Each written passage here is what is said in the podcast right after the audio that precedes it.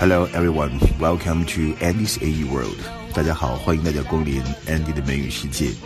今天我们一起来看漫谈美剧《老友记》的第八十六集《虚度光阴特别忙，成功指责搭讪狂》。那其实这就是第 Season Four 的 Episode Thirteen，第四季的第十三集。这一集的英文名字呢是叫做 The One with Rachel's Crush。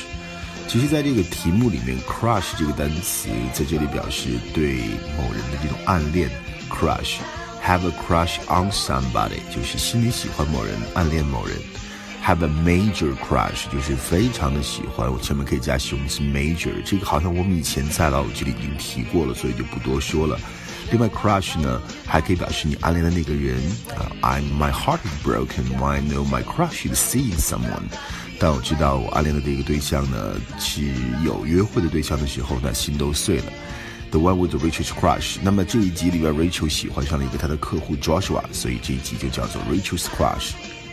那这一集里面呢，有人欢喜有人愁啊。Rachel 有了新的 crush，那么 Chandler 和 Casey 却要分手了。原因就是 Casey 呢在一幕舞台剧里面演了一些激情戏。那 Chandler 问 Ross 要不要跟他去看戏，那 Ross 回答说。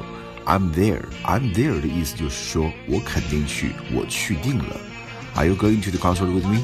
Of course, I'm there. I'm there. 我已经在那儿了，就是说我一定要跟你去。So, uh, man, are you gonna go see the play with me tonight? You know what? I don't know how comfortable I am going to see how hot the sex is between some guy and your girlfriend.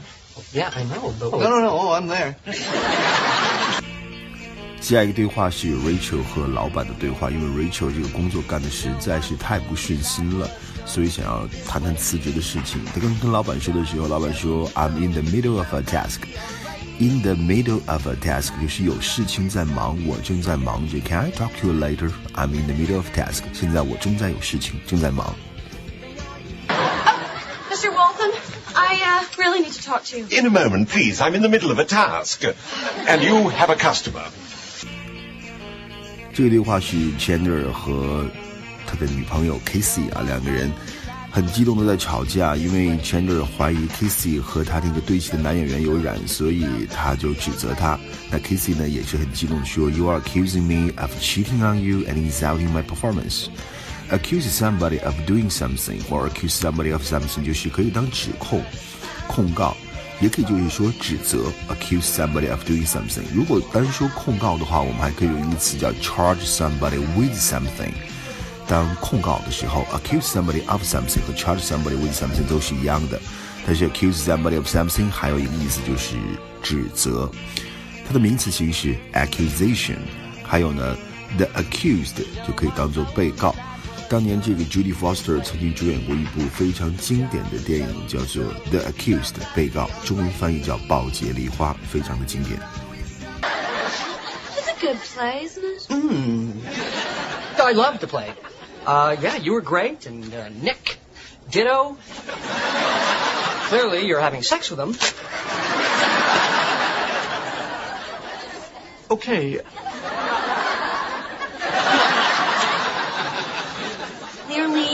I'm having sex with him. Oh, come on, it was so obvious. There was no chemistry between you two. Okay, let me just get this straight. You're accusing me of cheating on you, and you're insulting my performance. 下面这个对话很短，Monica 形容自己的生活状态啊，叫 fiddle around。fiddle 它的其实本意就是提琴，像是 violin 或者说 viola 这种小提琴、中提琴，可以叫做 fiddle。fiddle around 就是虚度光阴、无所事事、吊儿郎当。fiddle around， 跟它类似的词，比如说有 fool around，或者说 monkey around、doodle、mess around 等等等等。Please have some. Oh, yo. It's been fiddling around in here, making delicious treats for everyone. 下面这个对话里面呢，就是 Joey 展现他那句传世经典的 How are you doing 这个 pick up line。pick up line 指的就是像异性搭讪时候的那个开场白啊，pick up line，pick up a girl，pick up line，How are you doing？这个我在前一段时间专门做过一个专题，讲的就是 pick up line 啊，所以在这就不多说了，我们可以听一下 Joey 的这段对话。 Yeah, but I've never asked a guy out before. You've never asked a guy out? No, have you? Thousands of times!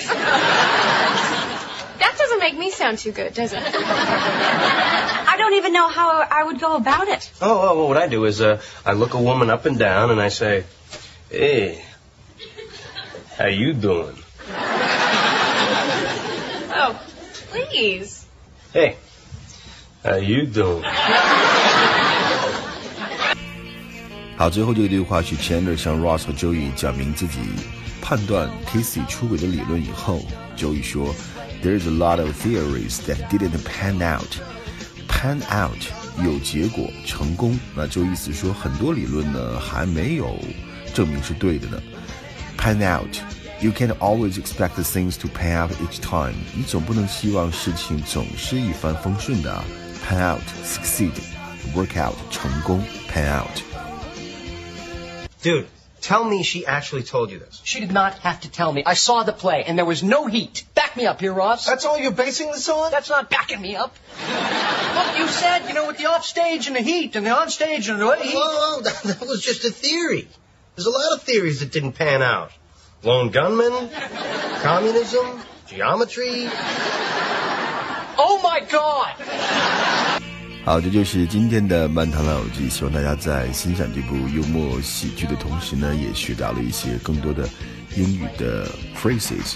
Okay, that's all for today. See you next time. Bye bye.